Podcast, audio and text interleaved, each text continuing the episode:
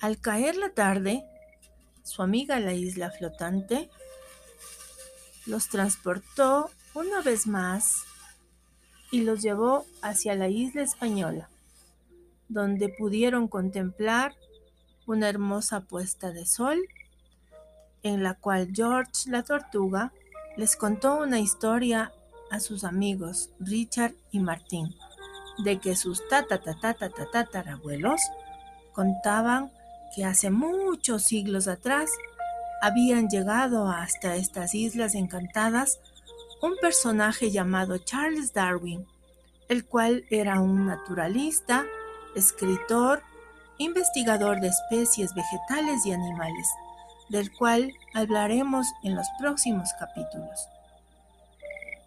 Hasta tanto, el ratoncito Richard, George la tortuga y Martín el pingüino se quedaron dormidos plácidamente bajo la luz de la luna y el arrullo de las olas del mar, para continuar con una nueva aventura que seguro será inolvidable. Hasta pronto amigos. Adiós. Adiós.